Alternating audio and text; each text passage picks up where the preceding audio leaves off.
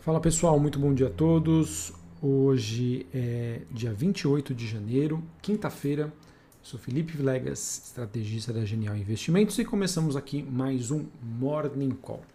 Bom, vamos lá pessoal, acho que tem um assunto aí que realmente pode mudar a curto prazo a toda a tendência aí e todos os fundamentos que nós estamos vislumbrando a curto prazo por um evento aí que costuma ser chamado no mercado de cisne negro ou black swan. Mas vamos lá, falando sobre o desempenho hoje dos ativos, nós temos os futuros de ações americanas indicando que as bolsas por lá devem seguir em baixa após caírem ontem mais de 2%. As ações europeias também estendem né, esse movimento de queda, com receios de que os balanços podem decepcionar aí o mercado, múltiplos altos e também é, com as notícias dos avanços da Covid-19 e o impacto de operações relacionadas a small caps nos Estados Unidos. Fiquem atentos por esse, porque hoje é, esse é o principal tema aqui do nosso Morning Call. É, falando especificamente sobre os futuros de S&P da Nasdaq nos Estados Unidos, que acabaram caindo com resultados aquém do esperado pelo mercado, é, principalmente em relação à Tesla. É interessante a gente observar que a Tesla apresentou pela primeira vez um lucro anual, mas esse resultado veio abaixo do que o mercado esperava. E ontem mesmo as ações da Tesla já caíam 7% no aftermarket. A Apple ela mostrou tanto vendas como lucro acima do esperado, porém é, isso acabou não gerando um impacto muito significativo nas ações após o fechamento. E o que a gente pode chegar aqui de conclusão é o seguinte: quando nem resultados, né, assim como o da Apple, conseguem impactar positivamente as ações, é natural que a preocupação dos investidores comecem aqui a ficar mais é, à flor da pele, podemos dizer assim, né, com valuations possivelmente excessivos. É, olhando para o desempenho das ações na Europa, nessa abertura, é, por lá as empresas acabaram divulgando resultados mistos e também pesou sobre o sentimento do investidor é, europeu a, disputa em curso entre a AstraZeneca e a União Europeia sobre o fornecimento de vacinas para a região. Por conta disso, né, desse estresse que nós estamos vivendo hoje no mercado, não começou hoje, já vem começando algum, há alguns dias, mas é natural que os investidores acabem adotando uma postura mais conservadora e por conta disso o índice dólar acaba tendo a sua segunda alta consecutiva, sendo que os pares do real, como o rente sul-africano e o peso mexicano, acabam tendo perdas moderadas. Minério de ferro na China acabou sofrendo aí uma forte queda de mais de 7% no ponto de Dailan, enquanto a China é, estaria prometendo cortes na produção de aço. Metais industriais também acabam recuando na Bolsa de Londres. Petróleo cai com esse estresse do mercado que acaba ofuscando então é, o dado de queda nos estoques. Enfim, pessoal, o mercado ele está passando por um período de reajustes, tá bom? Reajustes. Então vai ser natural que é, aquele, aquelas ações, aqueles ativos, né, sejam, sei lá, commodities, moedas, ações de empresas, índices que estavam com excelente desempenho é, até o início dessa semana, até a semana passada, eles acabem passando por um período de acomodação, de queda, de realização de lucros, com o mercado se readaptando. Felipe, por que está surgindo essa readaptação? Bom, vamos aos fatos. Ontem a gente teve a S&P 500 é, despencando quase 2,5%, quase não, né? mais que 2,5%. Podemos considerar que a bolsa brasileira ontem fechou com uma queda de 0,5%, então foi um desempenho relativamente positivo. Mas na minha opinião, eu acredito que essa justificativa é porque o mercado brasileiro, de certa maneira, ele já vinha de uma realização antecipada. Então, o mercado por enquanto segurou um pouco.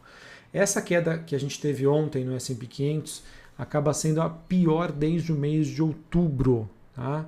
E essa movimentação está acontecendo, né, após traders, né, foca que estão é, focando aí em empresas com posições fortemente vendidas, desencadeando assim perdas em fundos de hedge e também causando turbulência em partes do mercado. Tá? É, digamos que por conta desse movimento, a, as ações, né, no geral, elas acabaram repercutindo uh, todas essas conversas que devem estar acontecendo nos bastidores sobre possíveis bolhas de ativos. Né? É, devido aí a uma pandemia novamente violenta, né? E também a, questionando a disponibilidade irregular das vacinas. Então, com essa crescente volatilidade que está acontecendo, é, com um mercado, digamos assim, bastante é, aflito, bastante é, sensível a qualquer notícia, é natural que a gente comece a observar o que? Uma redução da alavancagem. O mercado ele quer ficar mais leve, ou seja, é, uma grande quantidade de dinheiro está saindo do mercado e isso está vindo principalmente de grandes nomes institucionais que estariam perdendo dinheiro muito rapidamente. Tá? Felipe, eu ainda não estou entendendo o que você está querendo me dizer, o que, que está acontecendo. Bom, pessoal, no mercado não se fala em outra coisa a não ser no episódio da GameStop. Tá? Para quem ainda está meio por fora, muito provavelmente acredito que quem já me acompanha aqui já deve estar tá sabendo dessa história.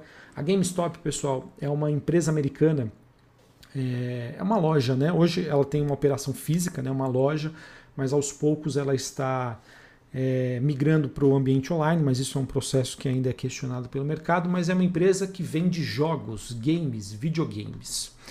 E o que, que acontece? É, essa é uma empresa que por essa característica né, de dependência né, de lojas físicas em um mundo que está se digitalizando, é, está surgindo, né, é, fazendo com que muitos fundos nos Estados Unidos, muitos hedge funds, estavam né, é, apostando numa desvalorização das ações da GameStop.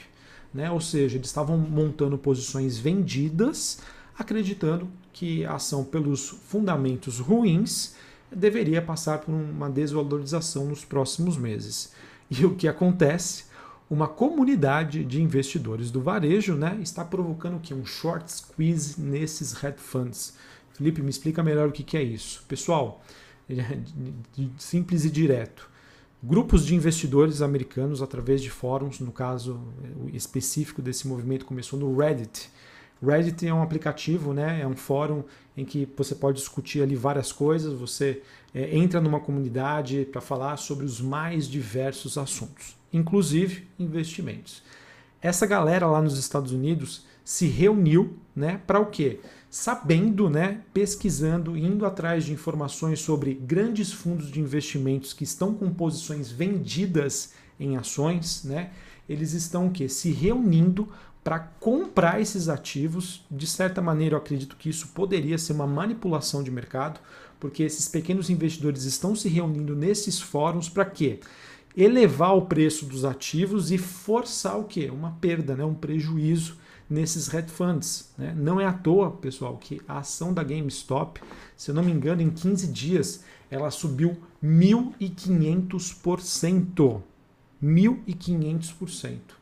E a grande questão agora é se existem outros fundos né, nessa mesma situação que, que, que, esses hedge funds. Né? No caso específico, que, o que sofreu muito foi o fundo da Melvin Capital, um fundo muito é, é, de, de, relevância lá nos Estados Unidos. E, e, é isso que está acontecendo. Tá? O, o, esses pequenos investidores estão olhando, né, monitorando essas ações de pequenas empresas menos líquidas e cujo mercado institucional estaria apresentando aí grandes posições vendidas, né, shorts, e de certa maneira essas pessoas estão manipulando o mercado. É, é, esse movimento então está sendo liderado né, por esses investidores do varejo se juntando em redes so sociais para impulsionar a alta e prejudicar esses grandes fundos. E quando esses fundos, pessoal, eles são prejudicados, né, eles estão, no caso, estão com posições vendidas, eles têm duas alternativas, né? Eles podem manter a sua posição e colocar mais dinheiro, né? Por conta das chamadas de margem, ou eles vão zerar a, a, a, a posição ou reduzir e rebalancear sim o portfólio. E ambos os casos, né? O que eu quero trazer aqui para vocês é que é, todas as posições né, precisam ser ajustadas, né, levando em consideração a venda de alguns papéis, e isso tá, acaba gerando um movimento técnico bastante relevante que pode ocasionar é, quedas aí nos próximos dias. Há rumores né, de que esses grandes hedge funds, né, com tamanhos que variam entre 2 a 25 bilhões de dólares, já estariam apresentando neste ano, né, 28 de janeiro, quedas entre 10 a 70%. E devido ao tamanho e alavancagem desses fundos, se isso realmente for verdade, né, eu acredito que esses ajustes de posição podem levar dias e o mercado aí pode apresentar mais volatilidade e movimentos adicionais de correção. Tá? E também a gente não pode deixar de lado o fato de que há um risco né, para a estabilidade financeira embutida aí e que a gente precisa acompanhar esse movimento. Né? Vejam só, pessoal, é, é, é surreal isso para mim. É, nunca imaginaria né, que um movimento né, liderado por investidores comuns, né, pessoa física, a, através de fóruns em redes sociais, para, é, digamos, montar posições, unir forças e montar posições contra investidores institucionais. Tá? É surreal isso, mas é o que está acontecendo e é o que eu comentei no início aqui do nosso Morning Call, né? Esse cisne negro, esse Black Swan esse risco de cauda, né, que são, digamos, eventos que estressam o mercado e que eles surgem da onde a gente menos espera. Quando né, algum estrategista, algum analista falar, olha, 2021 é um ano que pode proporcionar bastante risco, porque as pessoas estão, pessoas físicas estão, é, podem utilizar das redes sociais para manipular o mercado. Enfim, nunca que isso, eu imaginaria que isso pudesse acontecer, mas está surgindo, está acontecendo. Tá? E não tem jeito, pessoal. Quando o mercado ele se sente no escuro, quando o mercado ele se sente perdido, né? O mercado fala assim, a, grande parte dos investidores, e a gente tem que levar em consideração que investidores institucionais são grande parte aí do mercado, né? Quando esse pessoal está no escuro, não sabe o que fazer, a primeira resposta é de uma busca né, por ativos de proteção e o mercado ele tende a ficar mais leve. Tá? É, as realizações devem acontecer e fica muito difícil agora a gente mensurar qual vai ser a magnitude disso e quanto isso vai perdurar. Tá bom? Então, é, o que eu gostaria de passar de mensagem para vocês é o seguinte: o mercado está passando por um movimento de readequação. Isso vai ocasionar uma bolha, o mercado vai ficar mais estressado, enfim, não sei, não tem como saber, tá? Se você é mais conservador, minha sugestão, fique mais leve, tá? Fique mais leve, olhe para aquelas suas posições que estão com ganhos bastante expressivos, reduza a sua exposição ao mercado. Se você é, tem talvez o perfil mais moderado, agressivo, visão de longo prazo, tá aí. Você que fez a sua reserva de emergência, reforçou ela nos últimos meses, está aí uma grande oportunidade para monitorar o mercado e começar a ir aproveitar as oportunidades que devem surgir né, nos próximos dias. Tá bom? A mensagem é essa, pessoal. Infelizmente, eu gostaria de dar detalhes sobre exatamente o que vai acontecer, se os mercados vão continuar caindo, qual vai ser a magnitude desse movimento, mas não tenho como saber. Tá? O que eu consigo passar hoje para vocês é isso, esse sentimento. O mercado está no escuro e por um motivo que eu nunca imaginaria que pudesse acontecer e que eh, o mercado está no escuro e ele vai precisar passar por esse movimento de reajuste. Não sei até quando vai isso, não sei qual vai ser a magnitude desse evento, gostaria muito de saber.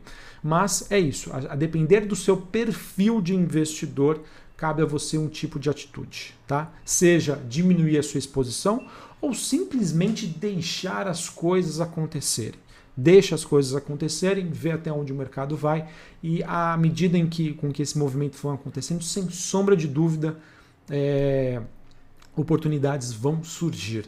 Tá? Acho que para mim isso é bastante claro e não tem jeito. Eu acho que aqueles fundamentos principais que nós temos ainda estão mantidos.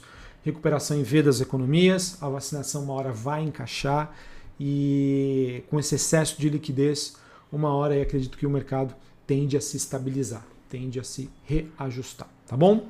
Falando sobre a agenda do dia, é, nós temos vários dados aqui para o Brasil. Às 8 horas da manhã, IGPM inflação, 9 horas da manhã, taxa de desemprego e 9 e meia, taxa de inadimplência e empréstimos em aberto. Tá? 2 e meia da tarde, resultado primário do governo central e às 3 da tarde, criação de empregos formais.